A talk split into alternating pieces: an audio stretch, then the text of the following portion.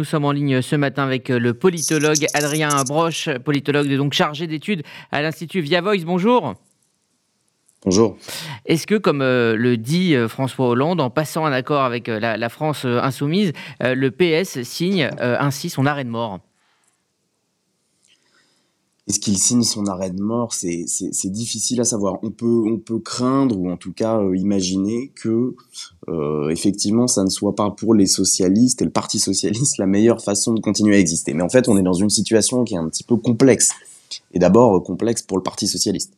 C'est-à-dire que on a à la fois une, euh, n'appelons pas forcément ça une, une union des gauches, mais en tout, ça, en tout cas un, bloc ou une, coalition des gauches qui évidemment va se faire autour de la France insoumise, c'est ce que Mathilde Panot dit, le, les urnes ont tranché pour le, socle programmatique, on en parlera après, mais donc ce, sera évidemment la direction qui sera donnée, et en même temps, le Parti socialiste est dans l'impasse dans le sens où sans cette coalition, c'est prendre un risque d'aller directement aux urnes et donc de perdre potentiellement ce qui reste encore une des euh, euh, comment dire une des forces ou un des atouts du Parti socialiste, c'est-à-dire d'une certaine manière non seulement de peser localement, mais de peser aussi à l'Assemblée. Donc c'est tout l'enjeu pour le Parti socialiste aujourd'hui, pour Olivier Faure, comment à la fois conserver au maximum d'identité et en même temps essayer politiquement, électoralement à l'Assemblée, dans l'opposition, de continuer à exister.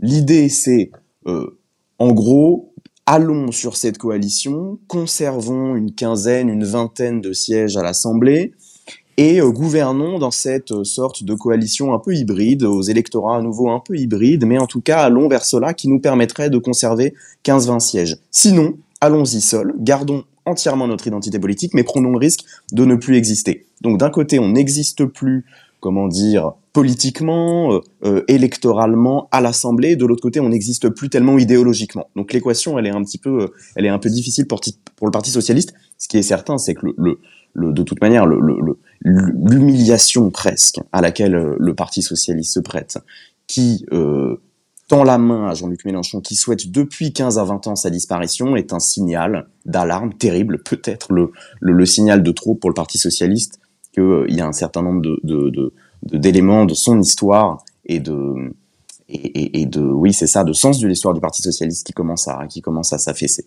Alors cela dit, euh, l'élection présidentielle n'est pas l'élection législative et, inversement, et on sait que euh, les, élus socialistes, les députés socialistes ont, généralement un fort ancrage local. Est-ce que justement c'est une erreur euh, stratégique alors qu'il y a quand même des chances que les gens se retournent vers les députés avec lesquels ils ont l'habitude de, de, travailler, j'allais dire, depuis des années?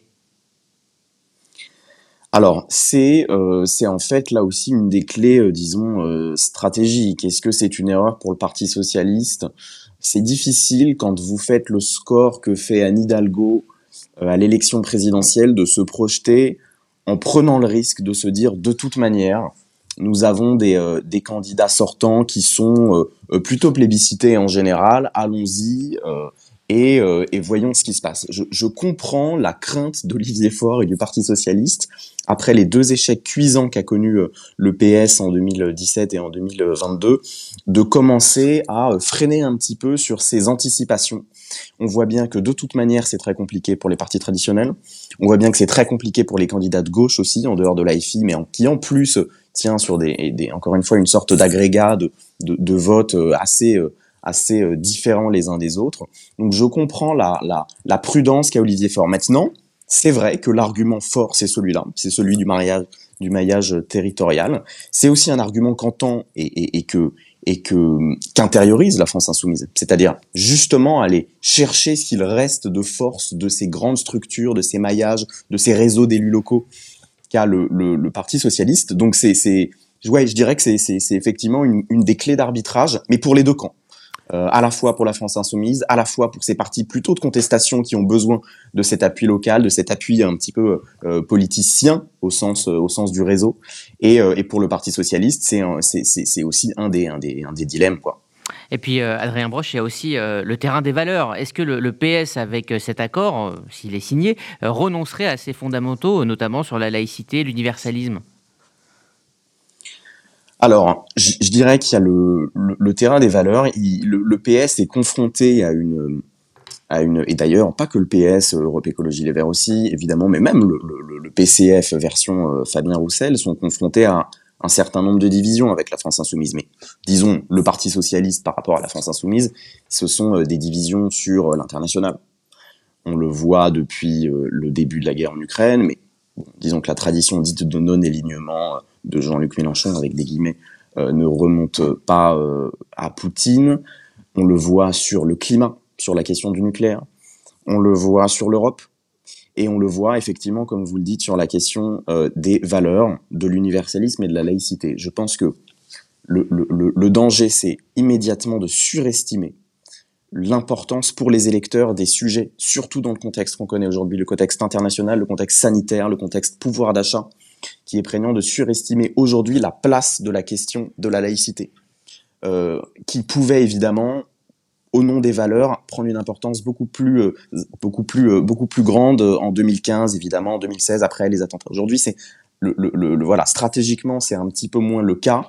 Et je pense aussi que c'est plus une question de, de personnes que de lignes officielles, dans le sens où la question des valeurs, du rapport à la République, du rapport au commun, au pluriel, à la laïcité, dépend beaucoup plus d'un certain nombre de d'identités personnelles, de parcours personnels que vous avez à la fois au Parti socialiste, à la fois même à Europe Écologie Les Verts, même à la France Insoumise, que de lignes officielles. En un mot, je m'explique, je pense que c'est moins une question de parti que de personnalité. Vous avez un clivage sur la question de la République, sur la question de la laïcité, qui en fait mine tous les partis à gauche. Vous l'avez à Europe Écologie Les Verts, vous l'avez au Parti Socialiste, vous l'avez à la France Insoumise, vous l'avez même au PCF.